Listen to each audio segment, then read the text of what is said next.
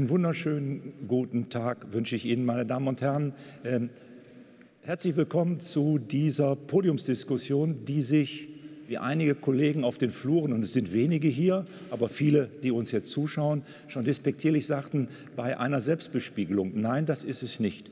Es geht darum, die Position unseres Verbandes, aber darüber hinaus der Geschichtswissenschaft in heftiger werdenden Deutungskämpfen um Geschichte, um Geschichtspolitik zu diskutieren, Gemeinsamkeiten, aber auch Konfliktpunkte identifizieren zu können. Ich hoffe, Sie werden aus dieser Podiumsdiskussion die eine oder Anregung äh, entnehmen können. Wir haben ein sehr striktes Zeitlimit. Wir müssen wirklich um halb vier aufhören. Deshalb ist meine Rolle hier, die des Zeitscharfrichters. Und ich bitte alle Kolleginnen und Kollegen und auch diejenigen, die sich dann äh, per Chat an unserer Diskussion beteiligen, das ein wenig zu berücksichtigen. Wir wissen, dass wir es mit komplexen Themen zu tun haben und trotzdem brauchen wir leider nur knappe Zeit. Da bedanke ich mich jetzt schon äh, vorab bei allen Beteiligten. Ich möchte, bevor wir gleich Medias in Res gehen, Ihnen ganz kurz das Programm vorstellen. Wir haben uns das so vorgestellt, dass zunächst einmal in einer ersten Runde alle, die Sie hier äh, sehen, mit einem kurzen Statement zu Fragen, die das Verhältnis von Geschichtswissenschaft und Geschichtskultur bzw. Geschichtspolitik betreffen, äußern. Wir öffnen dann die Debatte über diese ganz grundlegende Frage äh, auch für Sie, müssen dann aber auch ein Ende finden und wollen dann in einer zweiten Runde hier auch wieder diskutieren, was das, was wir da diskutiert haben, eigentlich für uns als Verband und die gemeinsame öffentliche äh, Stellungnahmen, die Auftritte des Verbandes bedeuten könnte. Auch darüber werden wir sicherlich äh, dann hoffen, ich sage mal sicherlich nicht, sondern hoffentlich noch genug Zeit haben zu diskutieren. Und dann kommen wir vielleicht sogar zu einem Fazit und dann ist mit Sicherheit halb vier. So, soweit äh, der Programmhinweis. Ähm, jetzt zu den Akteuren hier auf dem Spielfeld. Äh, ich selber heiße Lutz Raphael, bin Professor für neuroneueste Geschichte an der Universität Trier. Direkt neben mir sitzt Frau Stolberg-Rillinger. Sie ist Direktorin des Wissenschaftskollegs in Berlin, aber vor allen Dingen auch Professorin für die Geschichte der frühen Neuzeit äh, in Münster.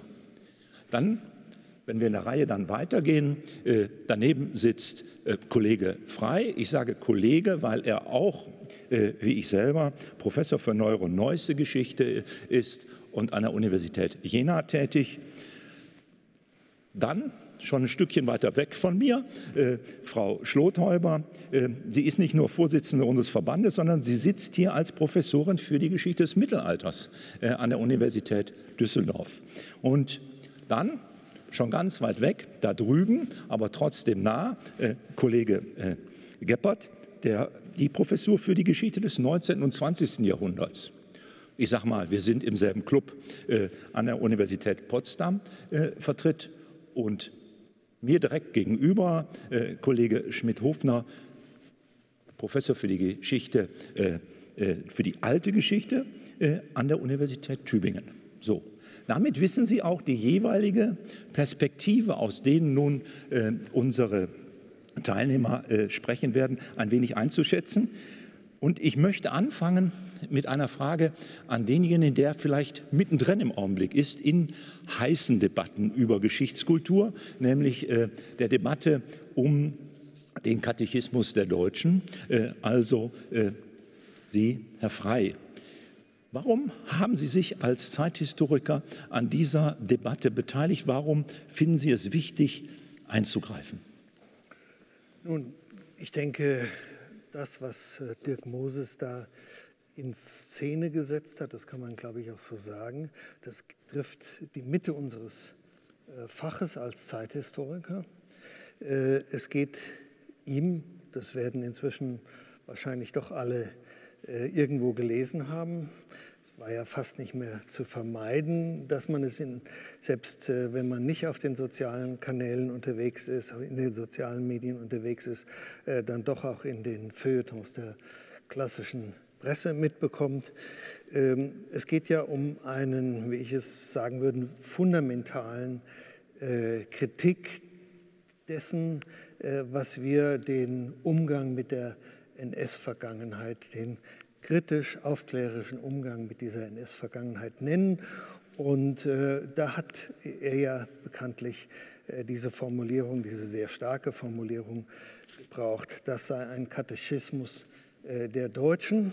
Und äh, wenn man das als Zeithistoriker liest, dann glaube ich, muss man darauf äh, reagieren. Äh, ich habe das im Kontext meiner vierwöchigen Kolumne in der Süddeutschen Zeitung getan und Sie haben mich ja darum gebeten und ich kann das auch gerne äh, in der Tat in aller Kürze tun. Äh, die wesentlichen Argumente, die ich dort äh, gegen diesen, wie ich finde, Angriff formuliert habe, die kann ich kurz sagen. Also er, Dirk Moses, spricht ja davon, dass sich die Deutschen und irgendwie ist das sozusagen so eine linksliberale Deutungselite, äh, dass die sich dem Wunsch wortlich amerikanischer, britischer und israelischer Eliten fügten, ähm, nämlich den Holocaust nicht mit anderen Genoziden und Rassismen äh, zu vergleichen. Und ähm, wer das eben tut, auch das wieder jetzt ein wörtliches Zitat, äh, der wird des Abfalls vom rechten Glauben geziehen. Also ich finde allein schon diese Formulierung amerikanische, britische und israelische Eliten, das klingt äh, also etwas kräftig gesagt schon ein bisschen nach, äh, oder es ist jedenfalls nicht mehr weit weg von der jüdischen Weltverschwörung, äh, die hier gewissermaßen den Deutschen etwas übergestülpt habe, was sie jetzt füglich ähm, befolgen.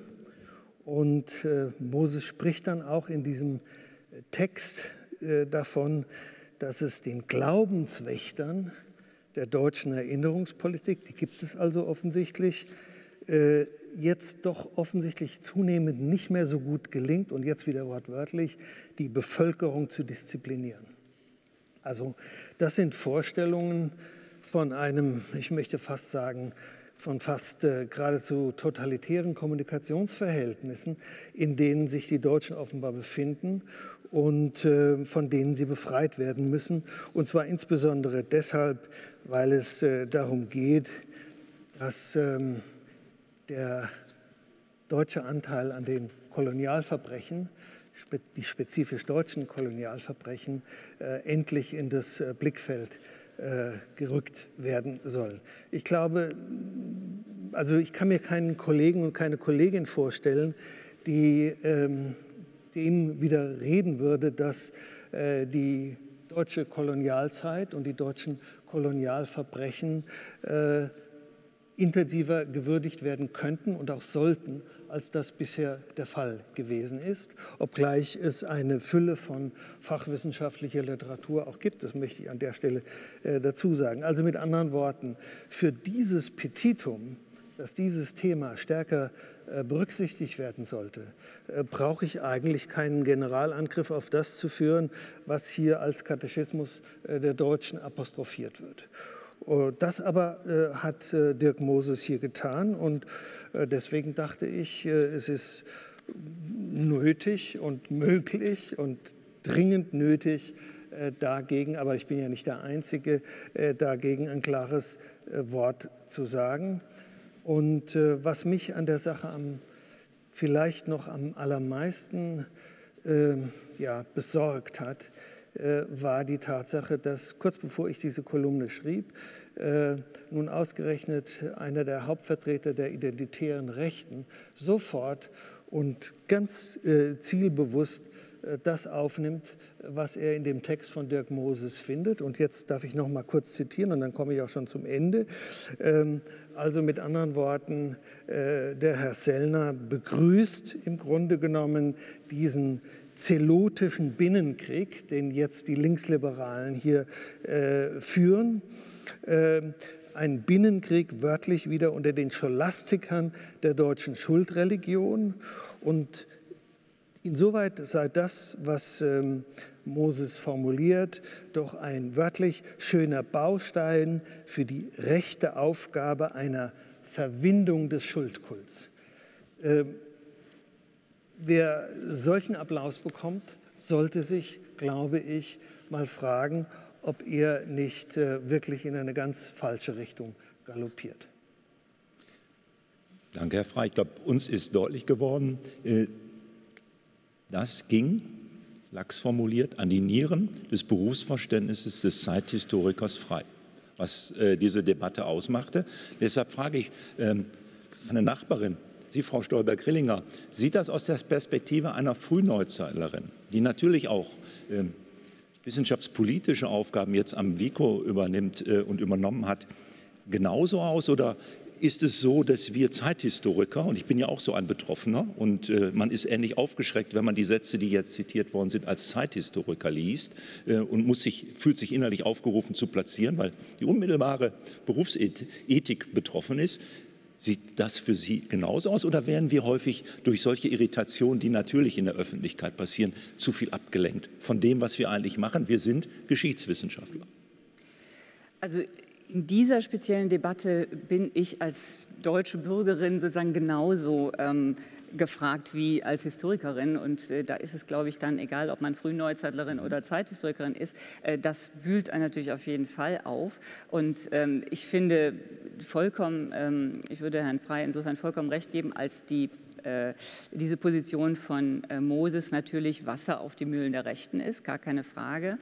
Es ist aber ja auch kein Deutscher, der das schreibt, sondern soweit ich weiß, ist er Australier. Und äh, ich finde es aus deutscher Perspektive vielleicht ähm, gar nicht so uninteressant, mal von einem fernen äh, äh, Kollegen gespiegelt zu bekommen, wie ähm, die deutsche Debatte wahrgenommen wird. Und es ist vielleicht gar nicht schlecht, wenn man sich als Deutscher auch mal fragt, ob wir nicht eine gewisse wie soll man sagen, zu einer gewissen Selbstgerechtigkeit neigen, in dem Sinne, dass wir überzeugt sind, was uns ja auch aus aller Welt gespiegelt wird und was natürlich auch berechtigt ist in gewisser Weise, dass wir sozusagen die Weltmeister in der Geschichtspolitik sind und in der Erinnerungskultur. Was ich von vielen, vielen ausländischen Kollegen auch immer wieder höre, also wir bewundern die Deutschen, wie sehr, sie, äh, es, wie sehr es ihnen gelungen ist, ihre ähm, grausame Vergangenheit aufzuarbeiten. Und das die Gefahr, dass da eine gewisse Selbstgerechtigkeit auf deutscher Seite sich ausbildet, finde ich nicht ganz von der Hand zu weisen. Ähm, zweitens würde ich gerne sagen, dass ähm, was, ich, was ich ganz ungut finde, und das haben Sie auch angedeutet, wenn man sich in so eine äh, was man ja auch Opferkonkurrenz nennt, reinziehen lässt in eine Debatte sozusagen, als wäre Erinnerungskultur und vor allem äh, ähm, Erinnerungs, Erinnerung von Schuld ein Nullsummenspiel. Das ist es ja nicht. Ja? Ähm, das haben Sie auch angedeutet. Das ist kein Nullsummenspiel und man sollte sich in diese ähm, Falle nicht treiben lassen. Aber diese Tendenz sehe ich in der Debatte in Deutschland im Moment, dass man versucht, die eine gegen die andere ähm, äh, Debatte auszuspielen oder die eine gegen die andere Erinnerungskultur auszuspielen. Und das äh, halte ich für völlig falsch, denn es geht ja um eine grundsätzliche Haltung man zur Vergangenheit und zur eigenen äh, historischen Schuld einnimmt. Und da ist es dann äh, äh, gleichermaßen ähm, wichtig für, äh, wie gesagt, sich aller, äh, aller möglichen Probleme zu erinnern. Ähm, und das bringt mich dann zur, zur frühen Neuzeit. Grundsätzlich finde ich, ähm, dass man natürlich in viel abgeschwächterer Form, aber eine ähnliche Diskrepanz zwischen Geschichtswissenschaft und Geschichtspolitik oder Erinnerungspolitik äh, für alle anderen Epochen natürlich auch wahrnehmen kann. Also wenn man etwa an die Reformationsgeschichte denkt und die Lutherdekade, ist natürlich alles lange nicht so aufgeheizt. Ne? Klar, wir haben, ich bin ganz froh, dass ich Frühneuzeitlerin bin und keine Zeithistorikerin. äh, aber äh, diese, äh, dass Geschichtspolitik und Geschichtswissenschaft unterschiedliche Logiken haben, das gilt für alle anderen Epochen auch. Also die Geschichtspolitik äh, will, und das hat man schön in der Reformationsdekade gesehen, die will klare, zur Identifikation anleitende und die identifikationsstiftende, eindeutige, schöne Botschaften übermitteln. Und die Historiker als Wissenschaftler wollen das überhaupt nicht, sondern sie wollen immer differenziertere Fragen stellen. Ja, sie weigern sich oft auch Antworten zu geben, schon gar nicht eindeutige Antworten. Das heißt, ähm, diese Diskrepanz hat man äh, in anderen Epochen auch und äh, wie gesagt, man kann nur froh sein, wenn es nicht so ähm, sozusagen so belastend ist und auch so äh, aufgeheizt wie äh, die Debatte um ähm, den Holocaust. Frau Schlothaber, wenn Frau Stolber-Grillinger recht hat, sind Sie im Mittelalter genauso betroffen. Es ist nur vielleicht ähnlich wie äh, in der frühen Neuzeit bei den Luther-Kontroversen, geht es halt ein bisschen gedämpft dazu. Ich, würden Sie die Einschätzung teilen oder ist das Mittelalter das inzwischen verlassene Kampffeld äh, früherer Deutungskämpfe. Ich meine, wenn wir ans 19. Jahrhundert und auch noch äh, die Weimarer Zeit uns anschauen, äh, dann wäre ich der Letzte als Historiografiehistoriker, der generell das Mittelalter absentieren wollte aus solchen Deutungskämpfen. Aber vielleicht ist das Gewitter vorübergezogen oder drohen auch da neue Gewitter oder sind vielleicht schon niedergegangen. Ich erinnere jetzt nur an diejenigen von Ihnen äh, und unseren Zuschauern, die etwa das Einleit äh, Eingangsreferat äh, für diesen Historikertag von Kollegen Strohschneider gehört haben, der uns ja konfrontiert hat mit einer, so seine Perspektive, grundsätzlichen Gefährdung solcher komplexen, grauzeichnenden historischen Forschung in komplizierten geschichtspolitischen Einsätzen. Was sagen Sie als Medievistin zu diesen Dingen? Äh, also in gewisser Hinsicht stimmt das. Wir sind weiter weg sozusagen von den aktuellen Fragen. Das ist ja auch ganz natürlich. Ähm, und ich glaube auch, dass es eine Folge ist von dieser, ich sage jetzt mal, aufgeheizten Debatte im 19. Jahrhundert und zum Nationalsozialismus. Also wenn man mal an die Rolle von Widukind denkt, zum Beispiel in Stellung gebracht gegen Karl den Großen, das war eminent politisch. Aber ich glaube, die Zunft war danach so derartig erschrocken, äh, dass man versucht hat, sich sozusagen so weit wie möglich aus diesem Feld zurückzuziehen, keine Wertungen und keine Interpretationen äh, zu bieten, die Anlass für solche, für solche Narrative geben. Aber das verdeckt natürlich, und ähm, das wird ja auch immer wieder gesagt, dass natürlich implizit es doch trotzdem immer äh, Narrative gibt, an die man anknüpfen kann, dass man trotzdem ein, ähm, indem man es nicht explizit macht, vielleicht noch ein, äh, ein überzeugenderes Bild äh, von einer Vergangenheit macht, die für die Gegenwart eigentlich irgendwie passend ist. Ich möchte das mal an einem Beispiel verdeutlichen. Es gibt diese wunderbare Anglo-Saxony äh, Society, also die angelsächsische Geschichte. Äh, und die, die Gesellschaft der angelsächsischen Geschichte, die ist ähm, eine internationale, sehr wichtige Gesellschaft und äh, beschäftigt sich eben mit der Zeit des, der Frühzeit der englischen, des englischen Mittelalters. Ähm, und die hatte das Pech, dass auf den äh, Blogs und auf Facebook in ihrem Namen sozusagen ein, ein, ähm, eine weiße Ober, Oberherrschaft auf der ganzen Welt äh, sozusagen transportiert wurde. Also die haben das genommen, um zu sagen, seit alters her, seit dem 10. und 9. Jahrhundert ähm, ist das sozusagen, das sind unsere Wurzeln, das ist die Kultur, diese wunderschöne Kultur, ähm, äh, die damit zusammenhängt, die wir erforschen und that's it. Hm. Und da hatte die Vorsitzende, die damals die Vorsitzende dieser Anglo-Saxon Society, die ähm, Dr. Rabbaran Olm, äh, die, äh, die eben äh, die keine Weiße war als Vorsitzende, hat das so als exkludierend empfunden, dass sie in einer ganz dramatischen Rede zurückgetreten ist. Und äh, damit hat sie einen Stein ins Rollen gebracht, der letztendlich den ganzen Verband fast äh, äh, gesprengt hat. Der hat sich dann umbenannt in äh, frühmittelalterliche Geschichte Englands, was natürlich also ein Ausweg war, ne, aber nicht so, nicht so richtig. Ähm, die Auswirkungen waren enorm. Also selbst Dissertationen, die das im Titel hatte, haben den Titel geändert. Ähm, ganze Fachvertreter haben sich gefragt, ob sie das so noch vertreten können. Äh, und ich würde sagen, das ist so eine Debatte, wie wir sie nicht führen sollten. Also das ist letztendlich äh, zerstört es unsere Arbeitsfelder. Ähm, es ähm, ermöglicht eben keine differenzierten Urteile mehr und, äh, und es nimmt uns vor allen Dingen die Basis einer echten Auseinandersetzung, weil das Problem ist eigentlich ein Stellvertreterkrieg. Ne? Das Problem liegt eigentlich ganz woanders und, und das sollte man benennen und diskutieren und uns sozusagen nicht selbst zerfleischen. Ja. Ja, spannendes Beispiel. Äh, ich finde, Herr Schmidt-Hubner, können Sie solchen Debatten, ich meine, wir sind jetzt schon im Mittelalter, äh, äh, als Historiker der alten Geschichte mit einem, na, ich sag mal, distant smile gegenübertreten und sagen, naja, schön, dass bei uns noch alles seinen ruhigen Gang der historisch-kritischen Aufklärung gehen kann. Naja, also die alte Geschichte ist natürlich von diesen Debatten, die wir jetzt anfangs angesprochen haben, weiter entfernt. Da könnte man dann allenfalls über sozusagen den distanzierenden Beobachter und dessen Erkenntnispotenziale reden. Aber ähm, ich glaube, es ist wichtig, sich klarzumachen, dass alte Geschichte anderswo, vielleicht nicht hierzulande, durchaus sehr äh, hohes geschichtspolitisches Potenzial hat. Ähm, also wenn wir in Europa bleiben, überall dort, wo alte Geschichte oder bestimmte Räume, bestimmte Kulturen der alten Geschichte als Teil der Nationalgeschichte empfunden und teilweise auch vereinnahmt äh, werden, ist das natürlich ein sehr präsentes Thema. Man konnte das bis vor ein paar Jahren noch an dieser äh, irrwitzigen Debatte um Nordmazedonien und die Frage, wer nun eigentlich das makedonische Erbe äh, weiterträgt, also der heutige Nationalstaat Griechenland oder eben die ehemalige jugoslawische Republik sehen. Und solche Beispiele ließen sich natürlich fortsetzen. Es gibt aber eine zurzeit ähm, in vor allem den Vereinigten Staaten und Großbritannien geführte große Debatte, in denen die alte Geschichte ganz unmittelbar geschichtspolitisch äh, relevant wird. Ähm, das läuft unter dem Stichwort Decolonizing Classics.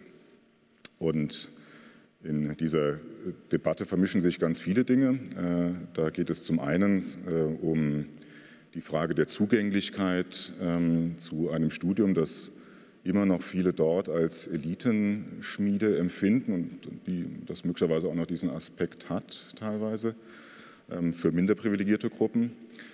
Da ist zuletzt auch der Vorwurf sehr laut gemacht worden, dass es innerhalb des Faches selber, also in, in, der Wissenschaft selber, strukturelle Ungleichheiten gäbe, die es zu bekämpfen gelte.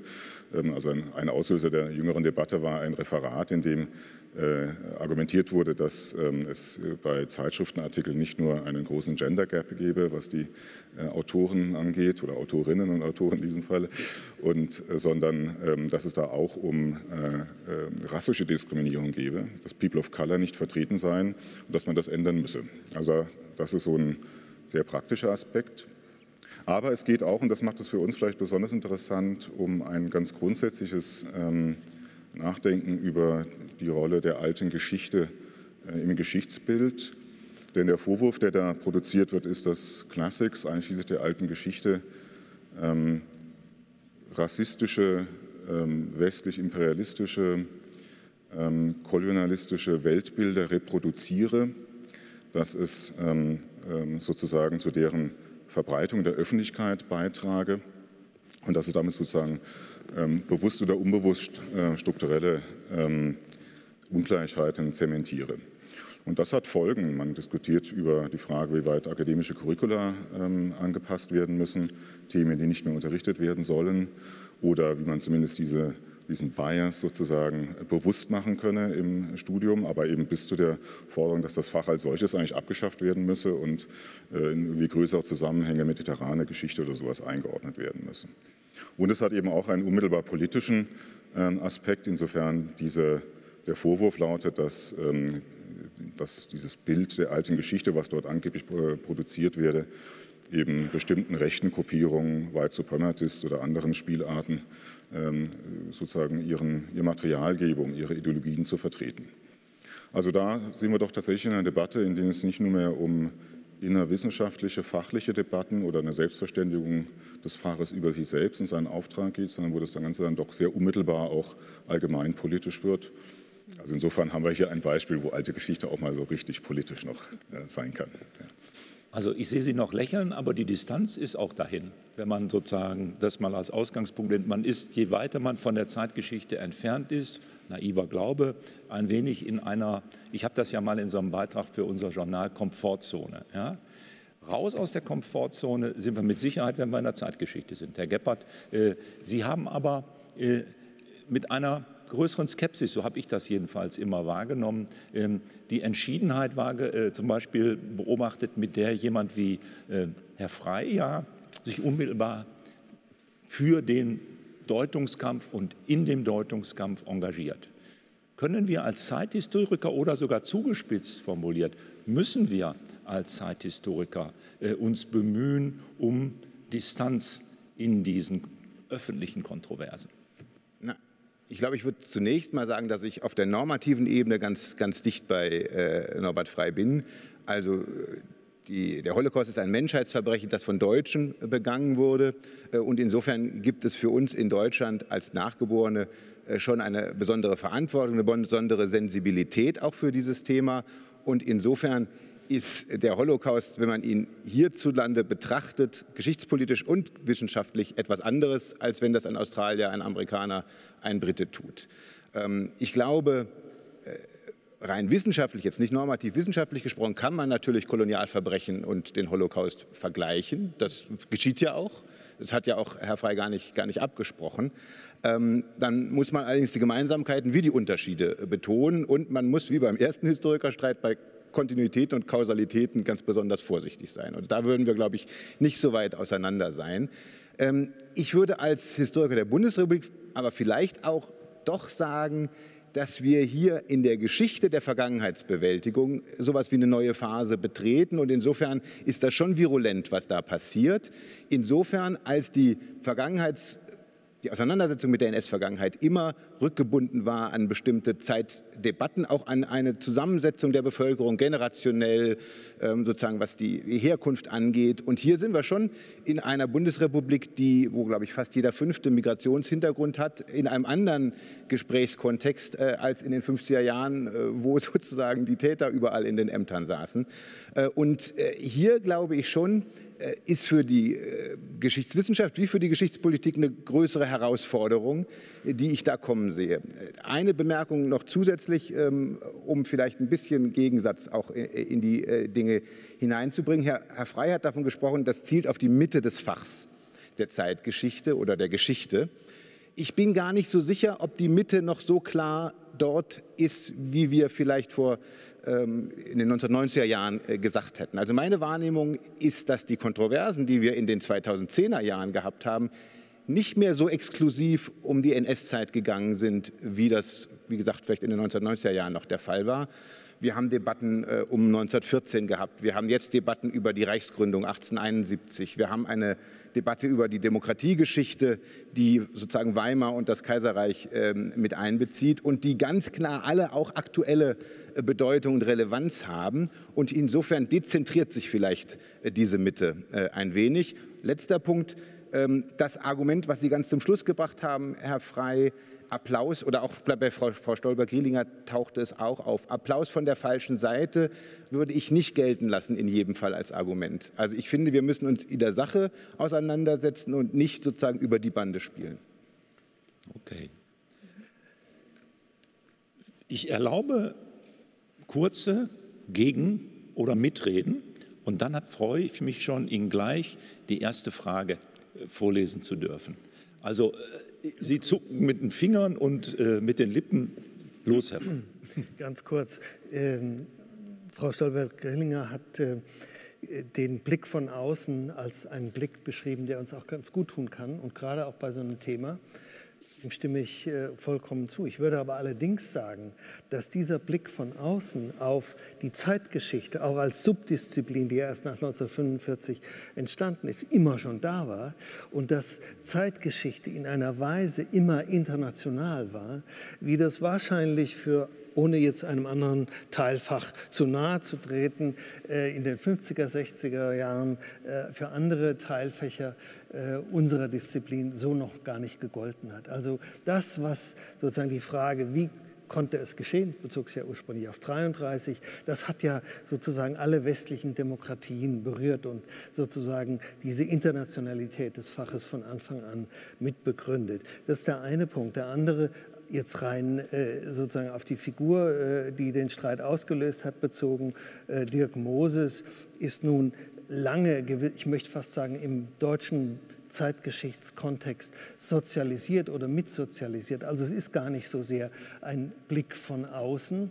Und ähm, das, was wir ja hier als Geschichte des Umgangs mit der NS-Vergangenheit beschreiben, ich würde auch Herrn Geppert zustimmen, das ist äh, heute in einer anderen Situation als in den 70er, 80er Jahren. Und der Historikerstreit, der erste Historikerstreit ist ja nicht von ungefähr, findet er in den 80er äh, Jahren statt und nicht eben in den 2000er Jahren. Ähm, das äh, ist immer schon sozusagen eine Geschichte gewesen, die unter hoher Präsenz auch von ausländischen Kolleginnen und Kollegen stattfindet. Und es ist eine Geschichte äh, gewesen, die natürlich nicht einfach vom Dunkel ins Licht führt, sondern mit vielen wirklichen Hin und Her und Kämpfen versehen gewesen ist. Und insofern, wenn es sozusagen einen Punkt gibt, dann ist dieses selbstkritisch aufklärerische etwas, was relativ früh, ich würde so sagen in den 70er Jahren dann auch explizit gemacht, äh, sozusagen als Selbstverständnis äh, auftaucht. Aber es ist etwas, was immer wieder unter den sich verändernden gesellschaftlichen, generationellen Perspektiven natürlich auch neu besprochen und erörtert werden muss. Und in der Tat, in einer Gesellschaft, die diesen hohen Anteil von nicht, äh, um den ähm, Begriff nochmal zu verwenden, die, die Gesellschaft äh, mit, mit einem so hohen Anteil von äh, Migrantinnen und Migranten äh, oder mit Familien, aus äh, denen die heutige Bundesrepublik äh, sich konstituiert, äh, verändern sich natürlich die Perspektiven. Aber das heißt nicht, dass sie uninteressant äh, werden. Und trotzdem kann dieses Thema, der kritische Blick auf äh, diesen Zivilisationsbruch in der Mitte des 20. Jahrhunderts in der deutschen Geschichte, äh, selbstverständlich auch in neuen Kontexten fruchtbar gemacht werden. Frau Stolberg-Regelinger, dann denke, würde ich gerne äh, den Fragen, die jetzt langsam eintreffen, auch das Wort geben. Bitte. Ich wollte nur ergänzen zu dieser, äh, diesem althistorischen Beispiel der Dekolonisierungsdebatte. Ähm, ich habe den Eindruck, dass diese Vervielfältigung der Perspektiven weltweit, aber eben auch äh, innerhalb von Deutschlands durch veränderte Zusammensetzung der Bevölkerung und der Geschichtsstudenten ja natürlich dem Fach sehr gut tut. Also wenn man äh, vergleicht zum Beispiel die, ähm, die Tatsache, dass zunehmend Frauen äh, äh Geschichtswissenschaftlerinnen wurden, hat wirklich äh, blinde Flecke der Zunft deutlich gemacht. Ähm, die, also das war ein ungeheurer Fortschritt und heute würde keiner mehr leugnen, dass Geschlechtergeschichte ein äh, integraler Bestandteil jeder Geschichte ist, jeder Sozialgeschichte, jeder politischen Geschichte. Das war aber nötig, dass hier äh, eine andere Perspektive äh, ins Spiel gebracht wurde. Und das Gleiche gilt natürlich auch für People of Color oder wie auch immer.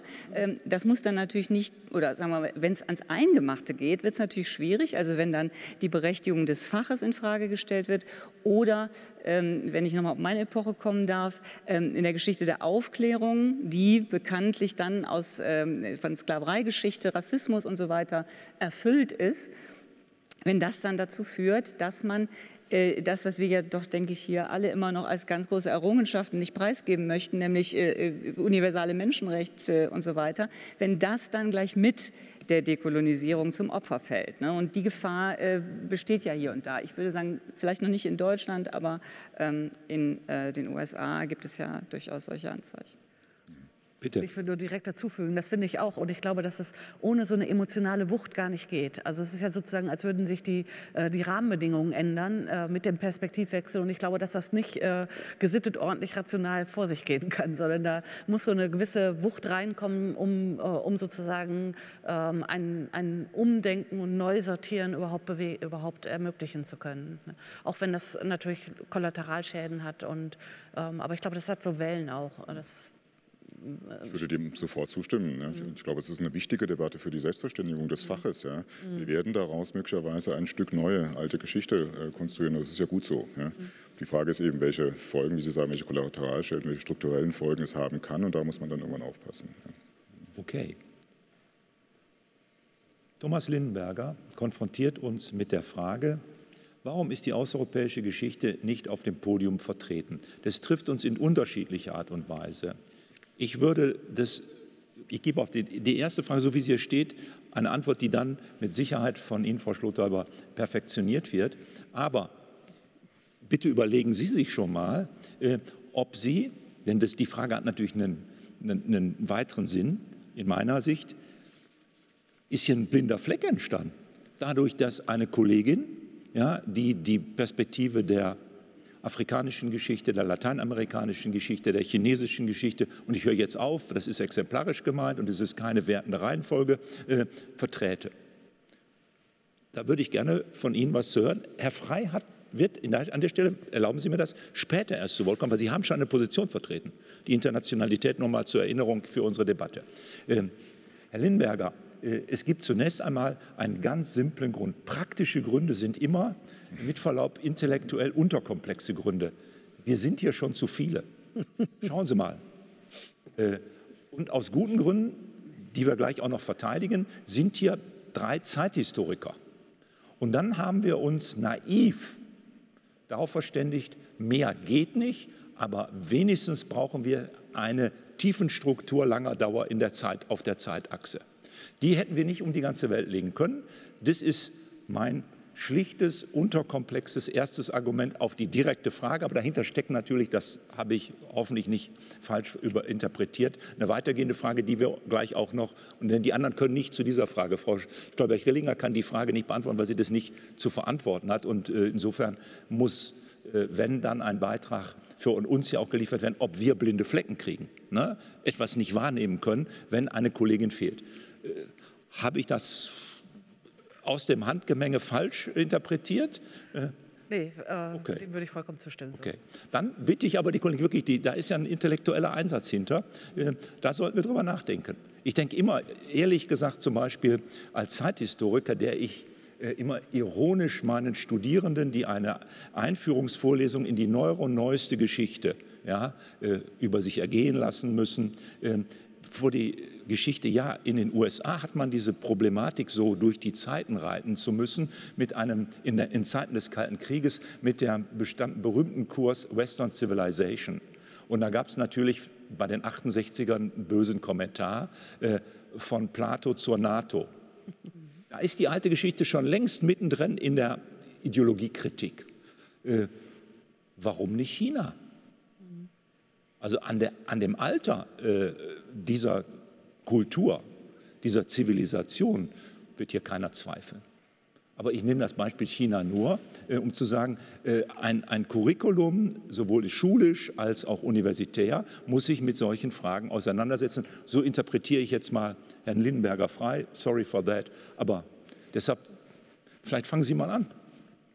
Ist dann, ist dann ein blinder Fleck für die alte Geschichte oder Jetzt muss man ich damit ein blinder Fleck in Bezug auf, ähm, auf Globalgeschichte, außereuropäische Kulturen? Sie, oder? Ja, okay. Sie sagen, Globalgeschichte ist, ist ja. da der Ausweg, aber die Globalgeschichte aus, aus der Perspektive der alten Geschichte.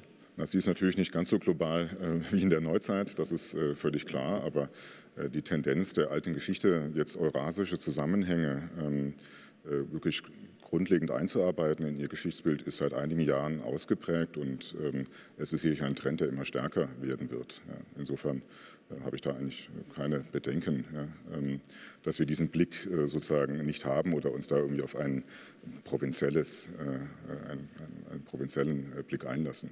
Ja? Also ich glaube, wir haben, äh, wir haben die, die Thematik, ohne sie so ausgesprochen zu haben, ja doch schon verschiedentlich umkreist. Ähm, also mit Stichwort migrantischen ähm, ähm, äh, geprägten Gesellschaften ist ja sozusagen, die Welt kommt zu uns. Das ist, das ist ja eine Frage der, der an unterschiedlichen Perspektiven, die hier auf uns zurückwirken, die neu sind. Ich würde äh, für die Zeitgeschichte schon sagen, es ist eigentlich kaum etwas, was uns äh, in den etablierten Deutungsmustern so herausgefordert hat, wie die, äh, wie die globalgeschichtlichen, außereuropäischen Narrative, Deutungen, Kontexte, die, die hier mit hineinkommen.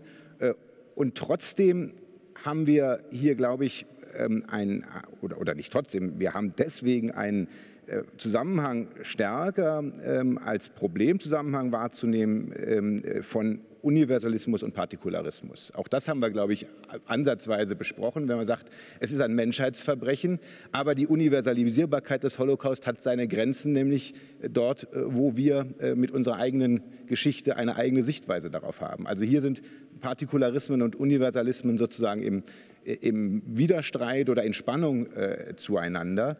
Äh, und dann der letzte Punkt, den hat Frau Stolberg-Grillinger angesprochen. Die Frage ist äh, eigentlich, wie, wie weit treiben wir es mit den unterschiedlichen Sichtweisen? Gibt es sozusagen einen Kern des Universalismus oder von Universalismen, an dem wir festhalten möchten und den wir sozusagen bewahren würden äh, gegen diese unterschiedlichen ähm, Sichtweisen, die hier ins Spiel kommen. Ich formuliere das jetzt mal bewusst als Frage, aber ich glaube, das ist schon eine ein ganz zentrale, zentrale Herausforderung für uns. Ja, bitte. Aber das Problem ist natürlich, dass wenn wir an diesen universalistischen Idealen festhalten wollen, wir umso mehr diese blinden Flecken, die wir haben, äh, identifizieren müssen und unseren Universalismus eben von den unausgesprochenen impliziten Partikularismen auch reinigen müssen. Ja? Äh, insofern, also wir können diesen Anspruch auch nicht so ohne weiteres einfach aufrechterhalten. Und um nochmal diesen sehr berechtigten Einwand natürlich von Herrn Lindenberger aufzugreifen, gerade Dirk Moses, wenn man über Dirk Moses spricht, muss man eigentlich auch über Achille Mbembe sprechen.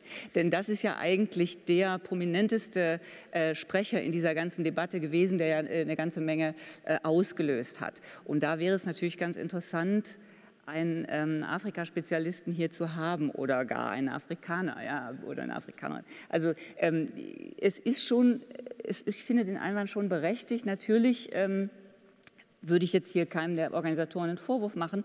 Aber es ist ein weiterer Punkt, der einen aufmerksam macht auf, auf äh, man hat nicht dran gedacht. Ja. Ähm, und das ist natürlich auch schon signifikant. Andererseits kann man natürlich auch nicht bei jedem Podium immer alle möglichen Sprechergruppen äh, repräsentieren. Das ist ein Dilemma. Ne? Aber ähm, also wenn wir es jetzt zuspitzen würden auf die, die ganze Dekolonisierungsdebatte und wie gesagt, diese, diese ganze Holocaust- äh, oder multidirektionale Erinnerungsdebatte, um es ein bisschen breiter zu formulieren, dann müssten wir streng genommen auch jemanden, einen Anwalt sozusagen dieser Position äh, hier auf dem Podium haben. Zumindest würde es dann äh, kontroverser sein. Ich glaube, die Kontroverse geht schon los, weil das ist, war kein Zufall, dass wir hier so sitzen. Und äh, das, ich mache den Internationalismus, das Internationalismus-Argument von äh, Kollegen noch mal stärker. Äh, und zwar in die Richtung, in der es ähm, Herr Geppert ja eigentlich auch gewendet hat.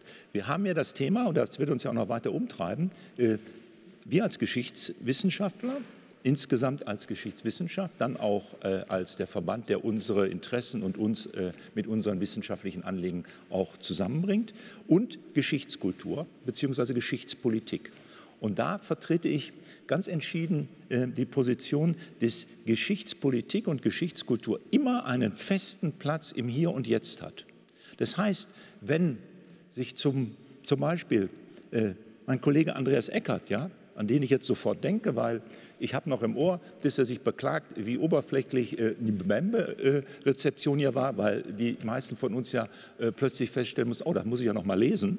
Ähm, das ist klar, aber auch er platziert sich mit seinem Wissen, seinen Kenntnissen der afrikanischen Geschichtswissenschaft wie der afrikanischen jüngeren Geschichte letztendlich in Debatten, die sich zum Beispiel darauf beziehen, wie verhalten wir uns, und dieses uns ist jetzt der Bürger und Bürgerin hier in der Bundesrepublik oder durchaus auch noch mit zu berücksichtigen unserer Nachbarn Europa, Vielleicht auch natürlich diese Universalisierung kann auch den Weltbürger, die Menschenrechte beinhalten, aber der Ausgangspunkt und da sind wir bei der Politik, ist ein konkreter.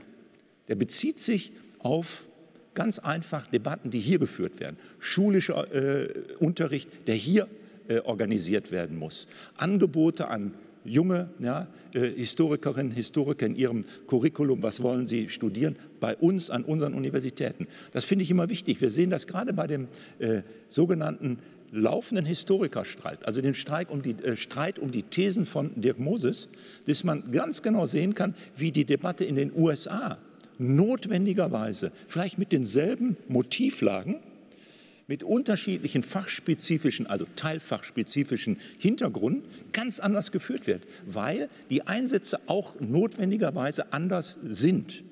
Also der Historiker ist doch jemand, der vielleicht anders als der Philosoph ja, ein Gespür dafür hat, dass er in Raum und Zeit situiert ist. Und dass all das, was er selber als raum- und zeitlich bedingt erforscht, gleichzeitig natürlich eine allgemeine, theoretisch, methodisch ausgewiesene und dann auch normativ universalistische Deutung bekommt, aber er bringt sie vor im konkreten Kontext. Also das würde ich jetzt wirklich, und das war uns auch wichtig, also als jemand, der auch darüber äh, nachgedacht hat, wie können wir hier zusammen interessant diskutieren, finde ich das wichtiger. Ich widerspreche damit natürlich einer These eines Kollegen, ja, eines Globalhistorikers wie Sebastian Konrad, der sagt, wir sind in eine neue Phase eingetreten, wo diese Geschichtskulturen, diese Themen der Erinnerungspolitik gewissermaßen beim Weltgeist universell eingehängt werden. Mit Hegel standen die Historiker von Anfang an ein bisschen über Kreuz. Das sage ich als jemand, der gerne auch mal theoretisiert. Aber das ist eine Perspektive, die wir uns nicht so einfach aneignen. Vielleicht sind Sie anderer Meinung, dann freut mich das, dann können wir darüber streiten. Aber ich möchte diesen Punkt noch mal klar machen. Die schlichte Tatsache, dass hier jemand säße, und da wäre einfach ein Stuhl zusätzlich einfach hinzustellen, der diese Perspektive einbringt, würde nicht bedeuten, dass wir an den Debatten, die uns betreffen, ja, wie gehen wir als Historiker hier in Deutschland mit den geschichtskulturellen Folgen von bestimmten Thesen, wie zum Beispiel der, na, mit dem Holocaust, das war schon schlimm, aber das müsst ihr mal vergleichen mit. Und damit habe ich nämlich eine Art des Vergleichens, der geschichtskulturell gerne vorgenommen wird, den wir nicht meinen, wenn wir vergleichen. Na, wie gehen wir damit um? Wir, wir, wissen das, der Vergleich als eine Abmilderung. Wir kennen den Vergleich als Methode der Schärfung von Gemeinsamkeiten und Unterschieden, was das vollkommen anderes ist. Und wir müssen ständig verhandeln damit, wenn wir solche Dinge machen, wie das geschichtskulturell verarbeitet wird. Ich finde das Beispiel, was ja Grund auch für Ihren Artikel war, macht das ja deutlich, was da passiert. Ne? Kurz, wir, wenn wir konkret bleiben, müssen wir auch in Kauf nehmen, dass wir unsere jeweils spezifische Tradition haben. Und es ist nun mal so, dass zum Beispiel diese ganze aufklärerische Tradition ohne eine Reflexion auf eine, und ich sage es jetzt mal kalt, natürlich Sklaverei, ja, massiv betreibende Antike, äh, die gleichzeitig eine imperiale Machtentfaltung äh, kannte, auskommt. Vergangenheit ist immer ambivalent. Aber jetzt habe ich hoffentlich äh, erstens meine Rolle als Moderator äh, überschritten, aber sie äh, zu anderslautenden oder korrigierenden, differenzierenden Meinungen angeregt. Ja, man, man, man, kann Ihr Argument ja im Grunde noch ein Stück weiter drehen und sagen, wir als jedenfalls als deutsche Zeithistoriker sind Profiteure von dem, was Sie schildern. Insofern als bei uns im Lande die Selbstverständigungsdebatten, ich glaube, stärker als anderswo historisch äh, geführt werden. Jedenfalls sagen mir das ausländische Kollegen mit einem gewissen neidvollen Unterton. Ihr seid da sehr viel zentraler, als, als wir möglicherweise sind. Ich glaube aber auch, um nochmal aufs Thema dann Geschichtspolitik zurückzukommen, dass das natürlich auch Versuchungen äh, beinhaltet äh, und dass äh, vielleicht die stärkste Versuchung für die deutsche jedenfalls Zeitgeschichte darin besteht, sozusagen über die Stöckchen der Geschichtspolitik zu springen oder sozusagen der Versuchung zu erliegen, nur noch das geschichtswissenschaftlich auszubuchstabieren, was geschichtspolitisch vorgegeben ist. Und äh, da äh, würde ich äh, sozusagen dann das, das Warnschild als Wissenschaftler äh, aufscheinen oder aufstellen wollen, ähm, um, um, sozusagen auf diese spezielle Gefährdungslage hinzuweisen. Aber das war doch Geschichtswissenschaft, Zeitgeschichte eigentlich äh, in der längsten Zeit der Bundesrepublik immer gerade nicht, äh, dass sie gewissermaßen irgendwelchen Stöckchen oder irgendwelchen Anforderungen der Politik entsprochen hat, sondern im Gegenteil. Ich würde sagen, äh, die Zeitgeschichtsforschung hat über lange Strecken in dieser Ursprungsdefinition als die Epoche der Mitlebenden, sprich, das war in der Gründungsphase insbesondere die Weimarer Republik und der Nationalsozialismus.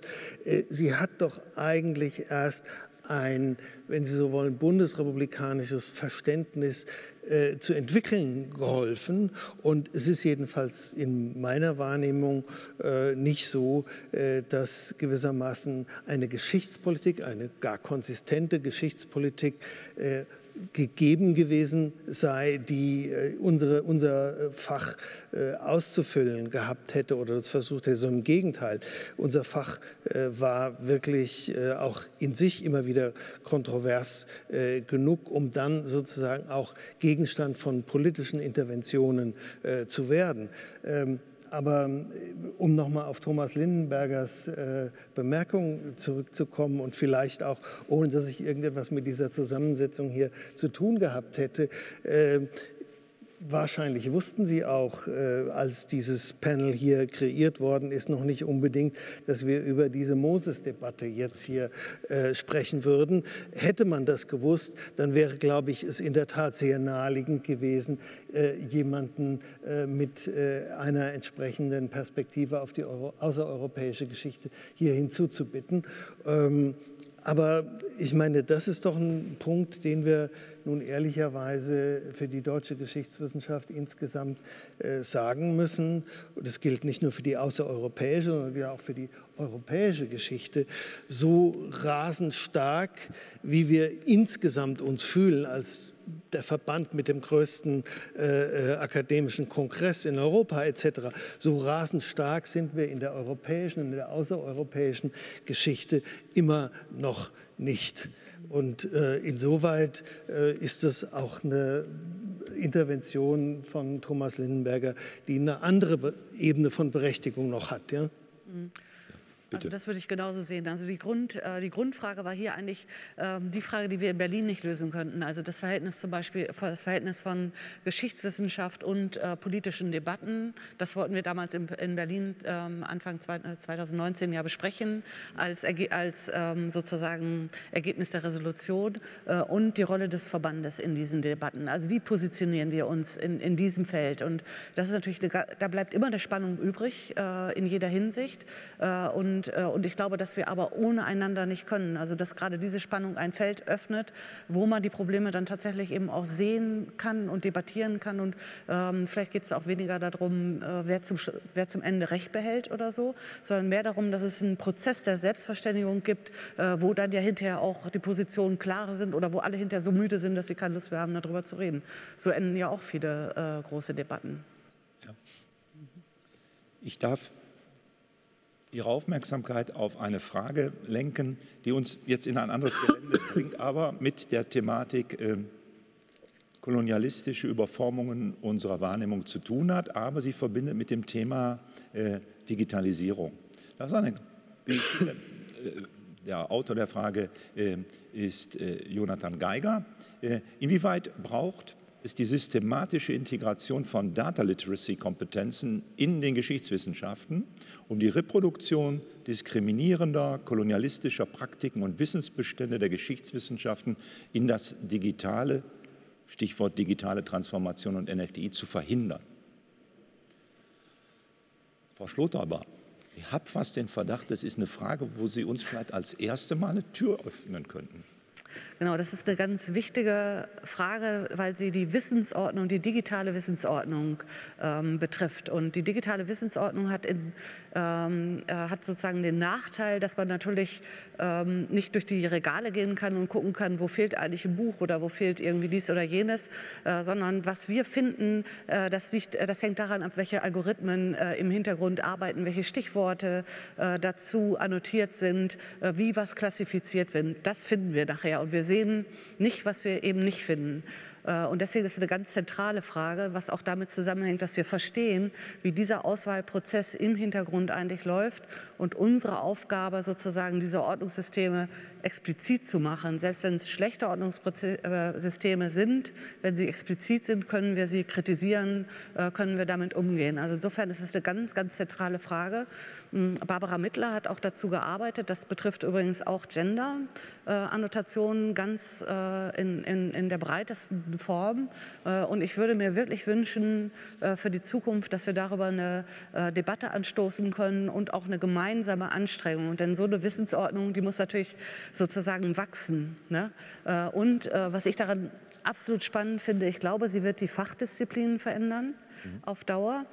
Mm, und äh, das sehe ich aber auch als eine Chance, zum Beispiel, ähm, äh, also wenn, wenn sich die Diskussionen vielleicht dann verbinden, äh, dass man eine, dass, dass, man in diesem Prozess sozusagen eine, ähm, äh, die Fachdisziplinen so durchlässig macht, äh, dass beispielsweise die, die Wissensbestände geopolitischer und, und, äh, und anderer Klimaforschung und so weiter leichter zu integrieren sind.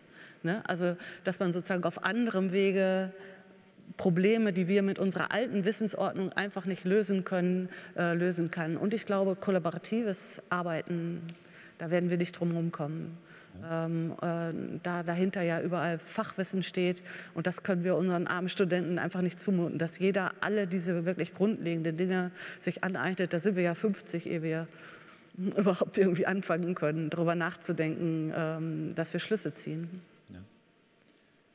Also wenn ich das für meinen äh, Teilbereich weiterdenke, wo, wo vieles sich ähnlich darstellt, ja, also nicht grundsätzlich anders ist, mhm. neben der Tatsache, dass wir noch ähm, immer diese Embarras de Richesse, einfach diese Überfülle äh, und damit die, ja, die Auswahlfrage haben. Aber die macht die Frage, die uns gestellt worden ist, ja nur noch dringlicher. Wenn man das mal nimmt, dann bedeutet das aber, dass wir, um auf der Höhe äh, der Weiterentwicklung unserer Geschichtskultur ja, äh, weiter auch eine korrigierende, äh, eine aufklärerische Rolle zu spielen, in unserem Fach im Augenblick die Digitalisierung nicht nur als eine technische Verschiebung von Kommunikationsmodi verstehen äh, dürfen. Wir müssen da einen Schritt weitergehen. Das heißt, wir müssen uns selber, so würde ich das jetzt auch aus, also Ihr Plädoyer aus der Medievistik, äh, für uns in der Zeitgeschichte auch mal dann weiterspinnen, natürlich auch methodisch noch mal weiter bewegen. Wir müssen diese Herausforderung annehmen, denn ich meine, diese, diese Vorwürfe sind naheliegend. Wir kennen die Vorwürfe unter einem anderen Gesichtspunkt. Also wir wissen, wir wissen um den, ich übersetze es mal in dieses, bei uns in die Wissenschaftssprache über einen Anglizismus, den Bias, ja, den wir in den Quellen drin haben. Also jemand, der zur NS-Zeit gearbeitet hat, dem muss man da keine langen Vorträge halten. Aber wir müssen das jetzt auch in die Frage Erschließung von Quellen, digitale Bereitstellung, äh, Fähigkeit im Umgang mit schon digitalisierten Quellen, da geht ja viel verloren, das wissen wir alle, ähm, müssen wir einbringen. Ich finde das keine, und das übrigens keine triviale Aufgabe. Weil wir könnten ja immer, wir sind ja immer, sage ich mal, als Zeithistoriker gerne im Verdacht, dass wir uns so ein bisschen zurücklehnen. Ja? Und sagen, haben wir schon gemacht, lesen Sie doch mal. Äh, das ist ja auch immer fast richtig. Aber es ist eben nur die halbe Antwort. Das würde ich auch mal unterstreichen. Da müssen wir uns zurufen, nochmal eine Anstrengung. Obwohl, also ich meinte diese digitale Wissensordnung nicht für die Medievistik, sondern tatsächlich als digitale Wissensordnung im Grunde für alle Wissenschaften. Ne? Aber die wird, wenn wir rücken dann näher zusammen. Ne? Ja. Äh, aber wie wir zusammenrücken, da sollten wir mitreden und darüber reflektieren. Ob wir bei der Wissensordnung zusammenrücken, kriege ich sofort ein leichtes Kribbeln in Fingerspitzen. Und zwar, nein, ich möchte das an einem Beispiel machen, weil man kann immer Geistes gegen äh, Naturwissenschaften ausspielen. Das ist ein einfaches Spiel. Aber eine einfache Beobachtung.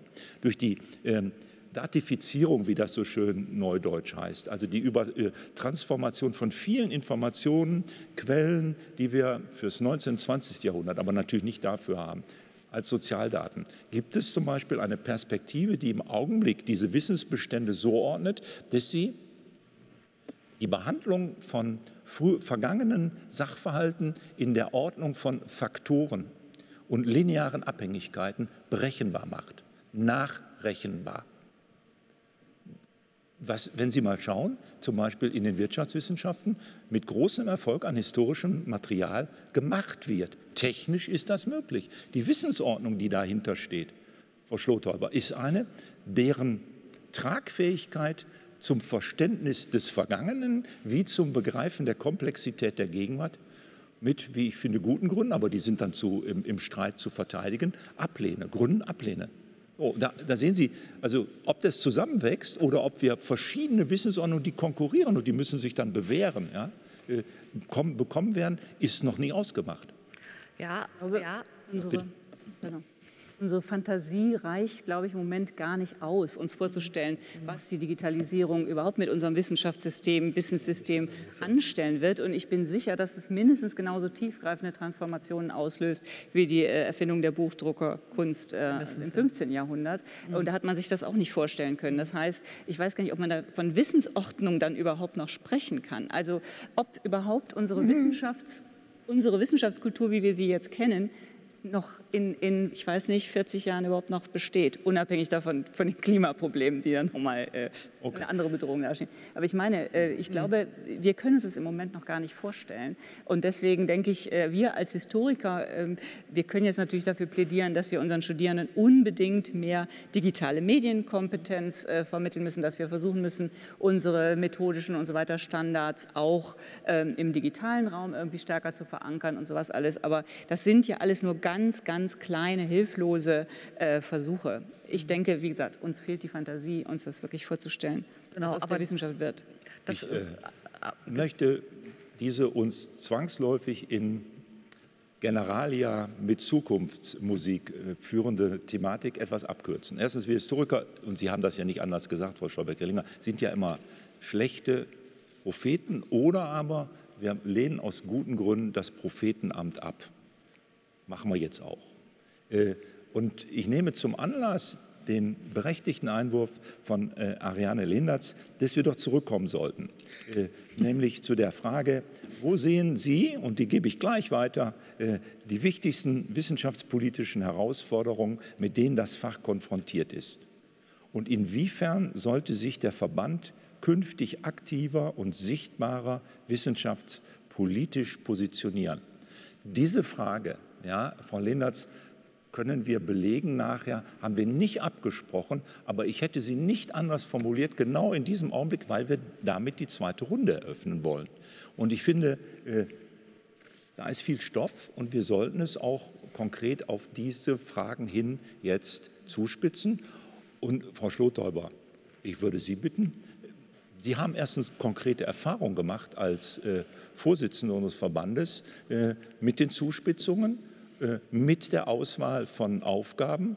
Ähm, ja, mhm. Konfrontation, davon können Sie berichten. Genau.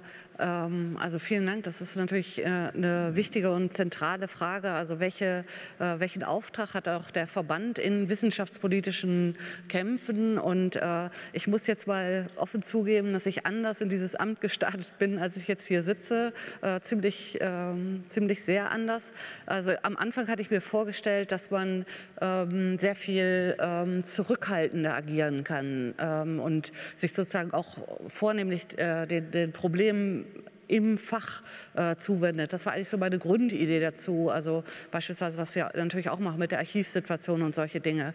Ähm, und dann kam die Resolution in Münster, ähm, die da schon ein echter Einschnitt war, ähm, die ja sozusagen auch aus der Mitte der Mitglieder äh, äh, ähm, reingetragen worden ist in den Verband und äh, wie ich damals fand, eine sehr schwierige Diskussion ausgelöst hat und, ähm, und mich auch zum Nachdenken gebracht hat. Und ähm, meine, persönliche, meine persönlichen Schüsse daraus sind, dass man, einer, ähm, dass man dem nicht ausweichen kann, dass man eine Position bezieht.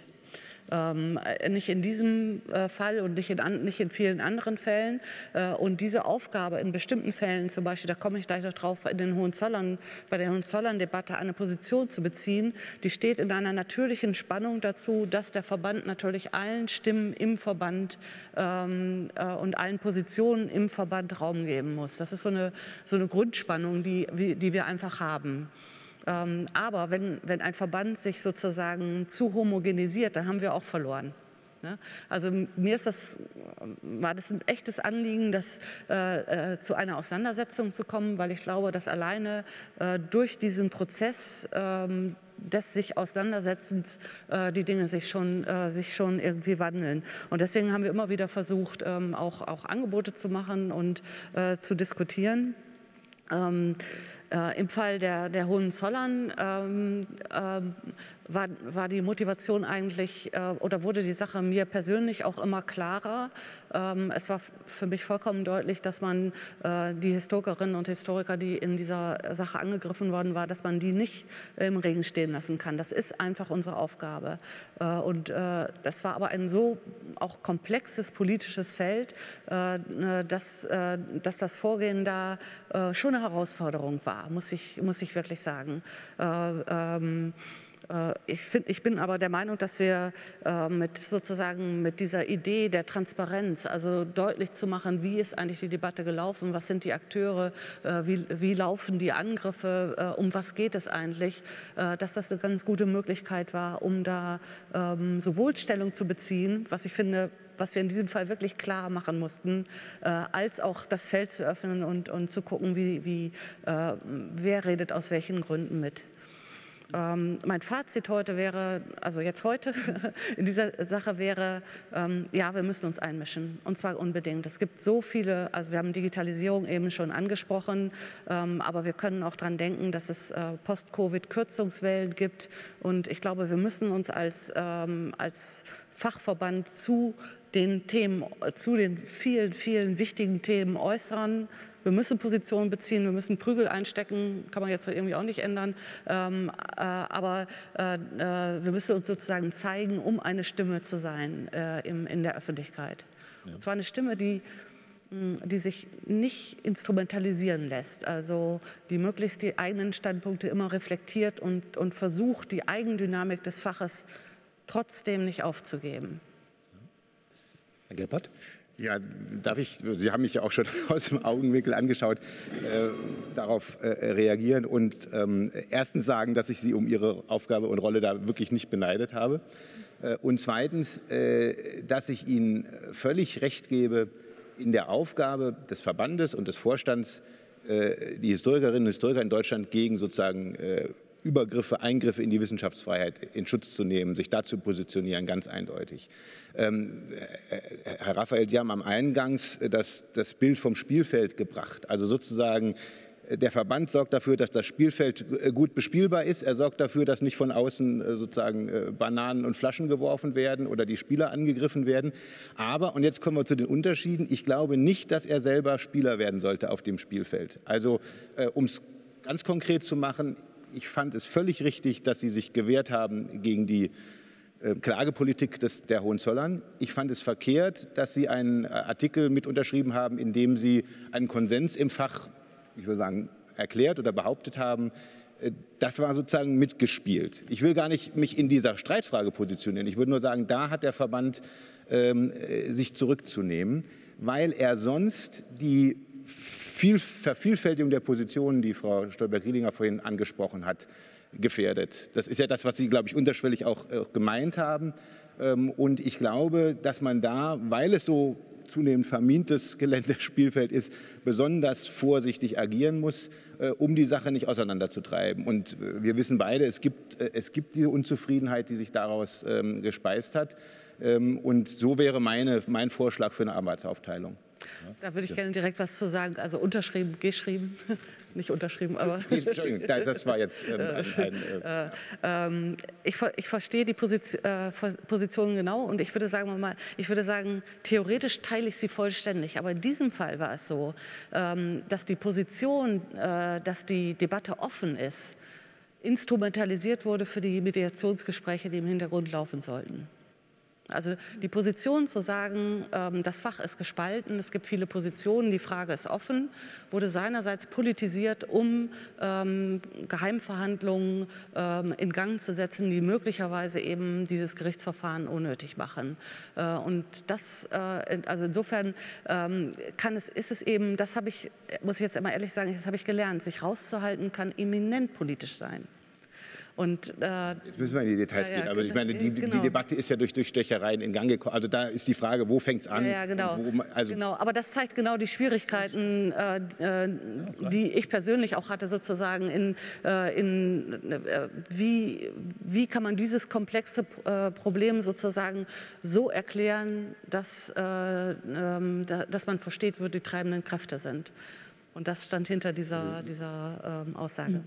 Durchstechereien ist natürlich ein gutes Stichwort. Ich meine, es bedurfte offenbar der Durchstechereien. Ich meine, es ist eigentlich für die Geschichtswissenschaften äh, kein gutes äh, Zeugnis, dass man einen Comedian brauchte, um diese Dokumente öffentlich zu machen, dass wir das Jan Böhmermann überlassen äh, haben und dass wir das nicht schon als Historikerverband selber ähm, gemacht haben. Warum das so war, darüber kann man jetzt nicht sprechen. Aber ich finde, in diesem Fall ist es tatsächlich so, dieser Hohenzollern-Frage, dass man Form und Sache eben nicht trennen konnte und dass sozusagen die, die Sicherung des Spielfelds, wie Sie zu Recht gesagt haben, hier unmittelbar verbunden war, auch mit einer Stellungnahme in der Sache, weil daran hing gewissermaßen ähm, die, äh, die, die ganze rechtlich-politische äh, ähm, Bewertung und auch die, der Ausgang dieser ganzen äh, Rechtsverfahren. Also ich glaube, äh, das ist ein klassischer Fall, wo die Öffentlichkeit, äh, der Öffentlichkeit der Eindruck gerne vermittelt wird, als seien hier unterschiedliche ähm, äh, Positionen der Fachleute gleichberechtigt nebeneinander zu stellen, was nicht der Fall ist. Und auch wenn Sie jetzt die neuen Publikationen sehen in der Hohenzollern-Sache, dann sind die in der Sache nicht wirklich weit auseinander.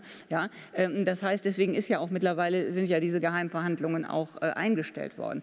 Also äh, ich will damit sagen, hier war es wirklich die Aufgabe des Historikerverbandes, äh, Farbe zu bekennen und damit zugleich das Spielfeld freizuhalten und die Debatte überhaupt in aller Offenheit zu ermöglichen das war ja nicht der Fall. Es fand ja keine öffentliche Debatte statt, sondern es bedurfte erst der sogenannten Durchstechereien, ähm, dass diese Debatte geführt werden konnte. Also insofern, äh, das finde ich ein hervorragendes Beispiel dafür, dass der Historikerverband tatsächlich ähm, in eine ähm, Debatte nicht intervenieren, sondern eine Debatte überhaupt erst ermöglicht hat. Ja. Äh, natürlich kann man sagen, ähm, der, der, Historikerverband hat kein irgendwie parteipolitisches Mandat oder so. Vollkommen klar, dafür ist die Mitgliederschaft viel zu heterogen und das sollte man nicht machen.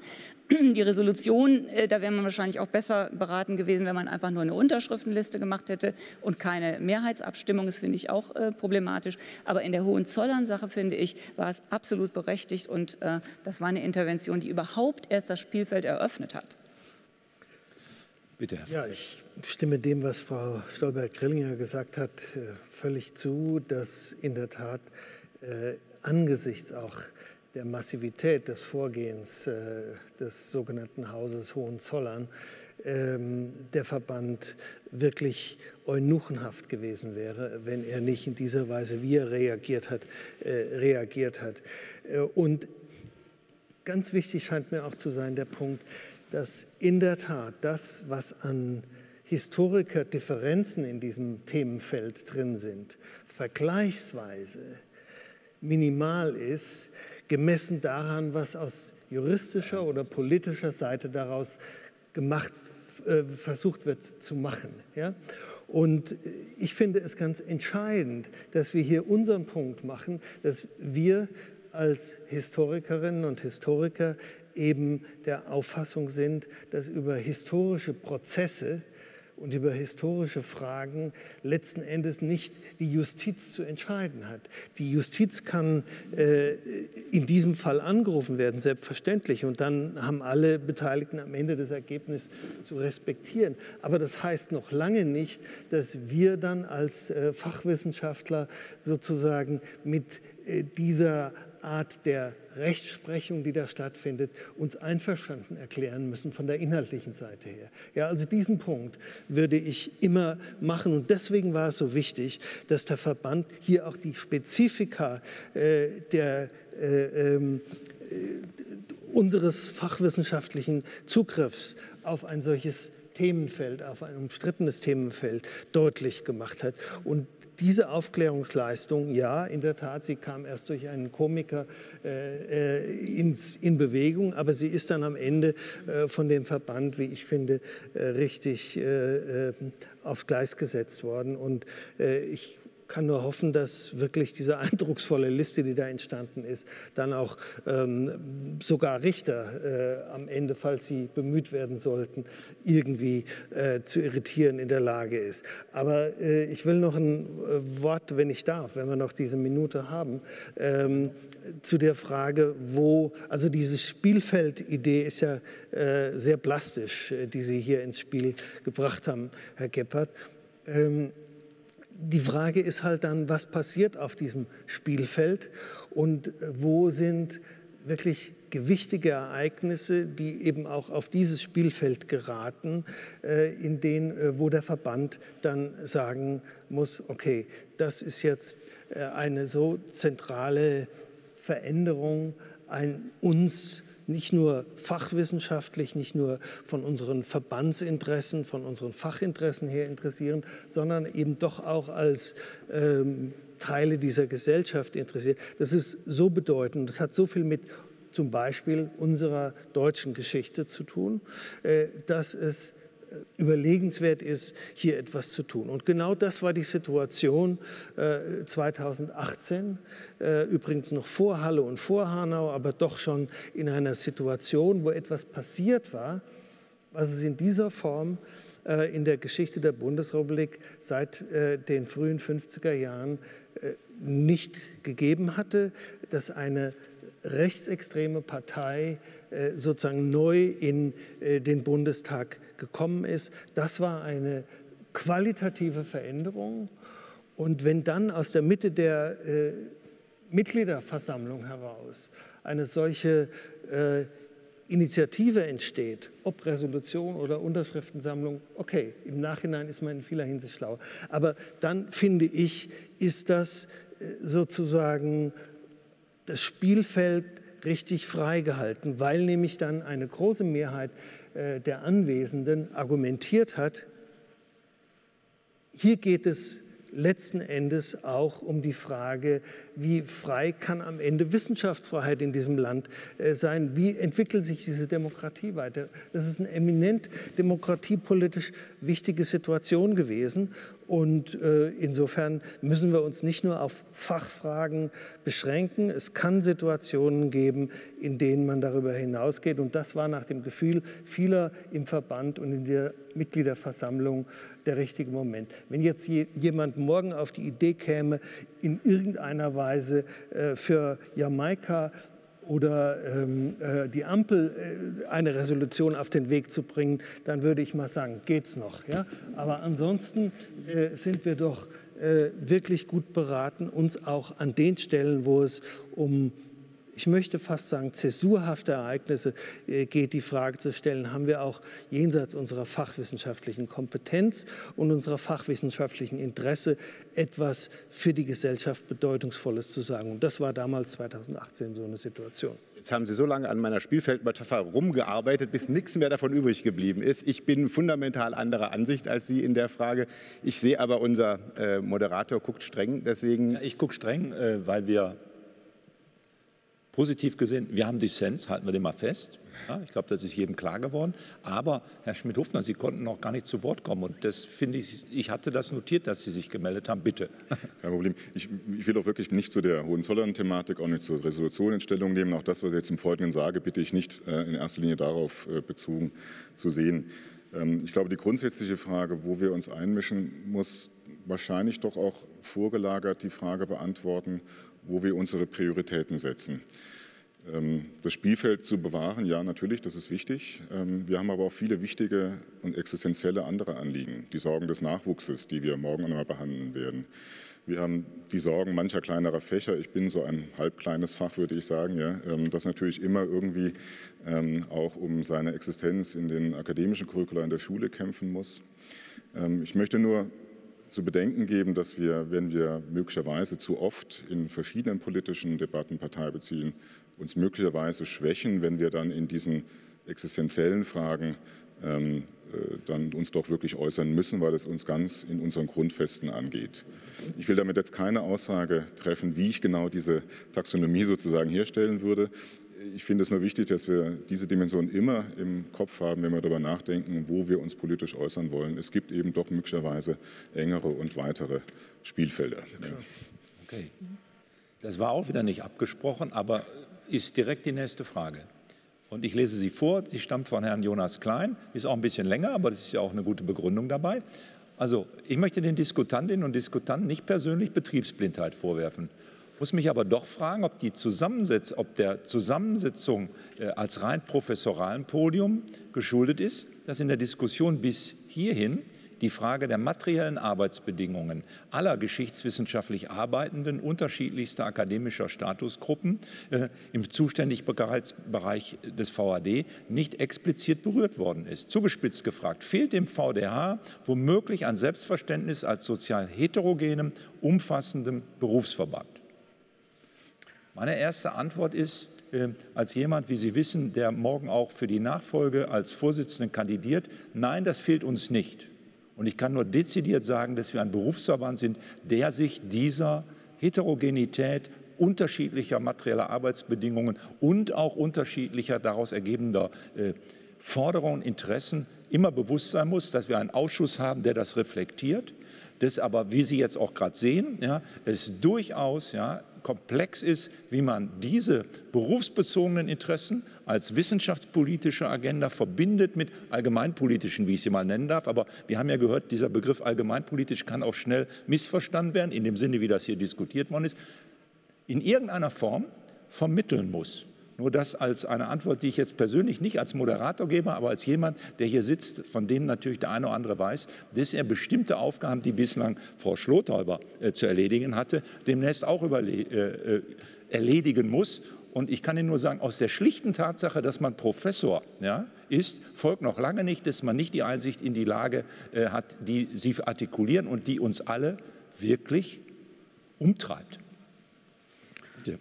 Also ich, ja, ich würde gerne darauf antworten. Also ähm, das kann man äh, taxonometrisch tatsächlich be äh, beziffern. Äh, ich, ich glaube, dass es also über ein Drittel der Arbeitszeit und die war, die hat sich beständig erhöht in den fünf Jahren. Also, also den ganz überwältigenden Teil hat, äh, hat äh, hing damit zusammen. Ähm, das ist nämlich viel, also es sind oft auch Dinge, äh, ich sage jetzt mal unsichtbare Hausfrauenarbeit, also von die man nach, äh, bis zu dem Moment, wo man nach außen tritt und, äh, und das sozusagen diskutierbar macht, steckt da unendlich viel ähm, Abstimmungsbedarf und sozusagen äh, Vorbereitung, also es diskussionsfähig zu machen, das steckt dahinter. Und da haben wir uns wirklich, wirklich und, und, ich möchte jetzt äh, in diesem Zusammenhang die Geschäftsstelle nochmal äh, äh, noch da erwähnen. Alle zusammen, der Vorstand, der Ausschuss, aber vor allen Dingen auch die Geschäftsstelle und ich haben da äh, eng, zu, eng und intensiv zusammengearbeitet, um da, ähm, um, um in diesen Fragen ein bisschen weiterzukommen. Und ich gebe mal ein ganz praktisches Beispiel. Es ist schon allein unendlich schwierig, die Promovierenden als Gruppe überhaupt anzusprechen und zu identifizieren. Das ist eigentlich jetzt erst gelungen, indem mit dieser Anmeldung sozusagen dieser Button war, dass sie sich da als Promovierende äh, eben sozusagen äh, zuordnen konnten. Und damit haben wir überhaupt erst die organisatorische Grundlage, diese Gruppe direkt anzusprechen, damit man sich äh, äh sozusagen und damit man sich äh, auch miteinander verbünden kann und äh, eine Sprache kriegt und so weiter. Also sie, sie machen sich keine Vorstellung davon, was im Einzelfall hinter so etwas steht, was wir, dann, was wir jetzt dann morgen zur Abstimmung, Abstimmung bringen als der Resolution. Also nur das dazu, das war jetzt ja, die, also die Nachwuchs war ja jetzt hier nicht so zentral das Thema, aber wenn ich es wenn sozusagen gewerten sollte mit meiner Arbeitskraft, dann würde ich sagen, also äh, das, äh, das ist äh, knapp an zwischen 30 und, und 40 Prozent all dessen, was, was zu tun war. Also jedenfalls der, der größte Brocken. Frau Grillinger, bitte. Ja, soweit ich informiert bin, ist ja das ganze Thema Nachwuchs, prekäre äh, Berufsaussichten des Nachwuchses äh, Gegenstand eines anderen Panels. Deswegen haben wir das jetzt hier nicht thematisiert. Aber interessant wäre ja die Frage, also hier geht es ja um äh, geschichtspolitische Verantwortung des Verbandes. Und die Frage wäre ja interessant, äh, diese beiden Themen miteinander zu verbinden und mhm. zu gucken, was hat das denn äh, für Konsequenzen, dass die ähm, Berufsaussichten des Nachwuchses so prekär sind oder die Arbeitsverhältnisse jahrzehntelang äh, so prekär sind. Hat das denn Konsequenzen für ähm, sozusagen die geschichtspolitischen Äußerungs Möglichkeiten dieses Nachwuchses. Also die Verbindung dieser beiden Themen, das wäre vielleicht eine Frage, die wir tatsächlich hier auch äh, stellen könnten. Aber wie gesagt, die, die, das Problem als solches ist natürlich auf dem Schirm des Verbandes. Die Frage ist, wie es mit unserem hier heute auf diesem Panel behandelten Thema eigentlich ähm, verbunden ist. Es ist für mich eine offene Frage. Das müsste tatsächlich, dafür müsste man jetzt ähm, den Nachwuchs selber fragen. Bitte, Herr Gebhardt. Es ist leichter, Minderheitenpositionen zu vertreten, wenn man eine Professur hat. Also wenn, wenn ich äh, nicht Lebenszeitprofessor hätte, würde ich jetzt hier nicht sitzen und mich so äh, mit Ihnen unterhalten. Das äh, ist, glaube ich, ist, glaube ich, so. Das ist auch ein Subtext unter den ganzen Debatten, die wir, die wir geführt haben. Also das würde ich. Das würde ich jedenfalls für mich nicht so in Anspruch nehmen, Herr Gepper. Da würde ich ganz klar sagen. Äh, ja, nicht in der Minderheitenposition. Bitte? Wir sind auch nicht in der Minderheitenposition. Ich, Entschuldigung, ich bin noch nicht fertig mit dem Satz. Ähm, es ist keine Frage des Status, ob ich als kritisch denkender Mensch äh, mit 30 oder mit 40 oder mit 50, in welchem Stadium äh, meiner Karriere ich mich da auch befinde, wenn ich Historiker bin, wenn ich Geisteswissenschaftler bin, sozusagen dann nicht meine Bekundungen als, als, als Bürger dieses Landes äh, äh, unabhängig davon mache, wie nun gerade meine äh, äh, berufliche Situation ist. Also wenn das sozusagen äh, ein Kriterium sein muss, dann wird mir da ein bisschen plümmerant, das muss ich ganz ehrlich sagen. Ähm, ich, finde, ich finde, wir dürfen auch nicht den Anschein erwecken, äh, durch, äh, durch eine, ich sage nicht, dass sie das getan haben, aber man kann sie so missverstehen, äh, dass sozusagen wirklich bestimmte Sprecherpositionen äh, hier in diesem Land sanktioniert sind. Das sind sie nicht.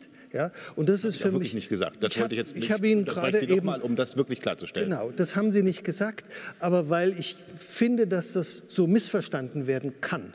was Sie gesagt haben. Will ich das hier in dieser Runde nochmal explizit gemacht haben? Man müsste da empirische äh, Evidenz haben. Also ne, deswegen ist es ja. wirklich von mir als Frage gedacht. Äh, wenn die Nachwuchsleute das so empfinden würden, dann wäre es sehr, sehr schlimm. In der Tat. Man muss alles tun, um dem ähm, entgegenzugehen. Ganz genau. Ja, aber ich wende es mal ins, ins Normative, weil wir fragen, es ging ja auch darum, was, die, was setzen wir auf die Agenda aus unserer Sicht des Verbandes? Dann finde ich, auf die Agenda muss man setzen, das zu klären. Das ist, da gibt es eine empirische Frage, von der ich mal vermute, wenn ich mir die Hochschulforschung anschaue, dass das nicht so einfach zu beantworten sein wird. Aber egal wie der Streit ausgeht, nachher bei der Bewertung dieser Empirie, normativ müssen wir dafür äh, kämpfen, dass diese Wissenschaftsfreiheit, diese Meinungsfreiheit in unserem Fach und nach außen gesichert wird, jenseits, ich sage es mal, des Elends der Befristung. So ist es. Das muss klar sein. Und es kann sein, dass wir dabei auch verhandeln müssen über einen Überhang, ja, autoritärer. Und da ich ja äh, ein Mann bin und auch in einem im Wesentlichen männlich äh, geprägten Wissenschaftsumfeld groß gewesen, sage ich auch gerne, äh, patriarchalisch geprägten Hochschulsystem, in dem das Fach Geschichte nicht zu den Vorreitern gewissermaßen äh, der Geschlechteremanzipation gehört hat. Kann, da kann ich mich noch dran erinnern. Und da werden Sie mir natürlich aus der direkten Perspektive der Betroffenheit vermutlich auch zustimmen. Wenn das aber auch eine Rolle spielt, was Sie beobachten können unter dem Stichwort Internationalisierung, der ein oder andere jüngere Kollege, die jüngere Kollegin ist schon manchmal irritiert über Gewohnheiten in dem deutschen Historiker Wissenschaftssystem. Auch dann ist das eine Dimension, die wir ernst zu nehmen haben und wo ich die Brücke sehe zwischen der Frage, zwischen Ihrer Bemerkung und Politik. Das ist das geht dann mehr ans Eingemachte. Es geht aber um gute Wissenschaftskultur. Es geht um gute Arbeit in unserem Fach. Und der, auch einer solchen Debatte, finde ich, darf sich ein Verband nicht entziehen. Das heißt jetzt nicht, man muss so in, äh, ich mal sagen, Sack und Asche gehen, weil sagen, ist alles schwierig. Und richtig ist, Herr Geppert, die Beobachtung, wenn Minderheitenpositionen sich bedrängt fühlen, ist das ein Thema für den Verband, dem aufzuspüren? Woran liegt das? Mhm. Ähm, was ist, was ist, es muss ja gar nicht im, äh, im Fach liegen. Äh, wir haben für mich in dem äh, Eröffnungsvortrag äh, von Herrn Strohschneider, den ich, das, den ich da wirklich noch mal gerne zitiere, äh, vor Augen geführt bekommen, wie prekär eine Geschichtswissenschaft ist, deren Job zwangsläufig ist, Kontroversen über Interpretationen zu führen, aber nicht als Deutungskämpfe, sondern als Kontroversen, als Debatten mit dem, mit dem Ziel notwendigerweise in irgendeiner Form äh, der, der Leitidee von kritischer Aufklärung verpflichtet zu sein und der Argumentation, der Veränderung von Positionen, ohne auf den Pluralismus zu verzichten. Dann gehört natürlich die Kontroverse im Sinne des Meinungsstreits, der die Wahrheit voranbringt, der unsere Wissenschaft voranbringt, ganz zentral dazu. Und da finde ich, haben wir die, wenn man dieses wir haben es ja immer wieder benutzt, dann finde ich, dann hat der Verband da eine wichtige Schiedsrichterfunktion. Aber der Schiedsrichter wendet sich manchmal auch ans Publikum und zu sagen, hey, reinschmeißen geht nicht. Und an die Spieler, bitte Fair Play. Wie man das macht, glaube ich, ist, ist eine extrem komplexe Sache. Aber wichtig, glaube ich, für uns ist, dass wir aus diesen Kontroversen der letzten Jahre lernen, dass wir das da müssen wir unser Instrumentarium feinschärfen und auch so ein bisschen, finde ich, die, die Sensibilität für den Umgang in der Kontroverse. Das mein, es ist, also ich glaube, wie, wie, gut das ist, dass wir uns hier auch streiten. Und wie gut, dass wir nicht langweilig sind. ja. ja. Ganz klar. Bitte. Ja, ich kann auch was sagen. Ich, na doch, ich wollte sagen, dass ich keine große Lust eigentlich hatte, auf dieses Podium zu kommen. Ich mache es, weil ich es wichtig finde, ja. dass wir so, das, was Sie gesagt haben, dass wir so streiten und weil ich Ihnen, Frau Schlothäuber, sehr dankbar bin, dass Sie das durch die Zeit Ihrer Präsidentschaft zu Ihrem Anliegen gemacht haben. Mhm. Wir haben ja hier schon mal, nicht in München, aber in Berlin auf dem Podium gesessen. Eine Bemerkung einer Kollegin, äh, die jetzt hier nicht dabei ist, ist mir da etwas hängen geblieben, ähm, äh, unangenehm. Die sagte nämlich ähm, sinngemäß, ich spitze zu, äh, wir Linken sind ähm, jahrelang marginalisiert worden äh, in diesem Verband und in der Zunft äh, von Konservativen ähm, jetzt ist es umgekehrt, jetzt sind wir mal dran. Und so sollten wir nicht miteinander umgehen. Erstens, so ist meine Welt nicht, ehrlich gesagt. Die ist nicht, äh, ich, äh, auch die Diskussion, die wir heute geführt haben, mit der wir eingestiegen sind, ist nicht so. Die ist viel bunter, die ist viel vielfältiger. Und wenn wir uns auf dieses Spiel einlassen, haben wir verloren als Verband. Mhm. Das wäre sozusagen doch auch nochmal eine Antwort auf das, was Herr Frey gesagt hat. Da wäre ich wirklich nochmal als Plädoyer, da muss der Verband höllisch aufpassen, dass er nicht ähm, äh, in eine Schieflage gerät. Das letzte Wort hat Frau Schlothalber. Da würde ich Ihnen völlig zustimmen. Okay. Das ist verdächtig. So viel Konsens ist ganz schlecht. Meine Damen und Herren, ich hoffe, Sie nehmen einige interessante Gedanken, einige Anregungen, äh, auch einige Streitpunkte äh, mit in Ihre Debatten. Sie haben vielleicht ein klein wenig auch Aufklärung mitgenommen über Positionen äh, und denken über die eine oder andere Frage vielleicht sogar jetzt anders als vorher. Wenn das alles in irgendwelchen Form passiert ist, hat diese kleine Debatte vielleicht ihren Zweck erfüllen können. Vielen Dank für Ihre Aufmerksamkeit und schönen Tag noch.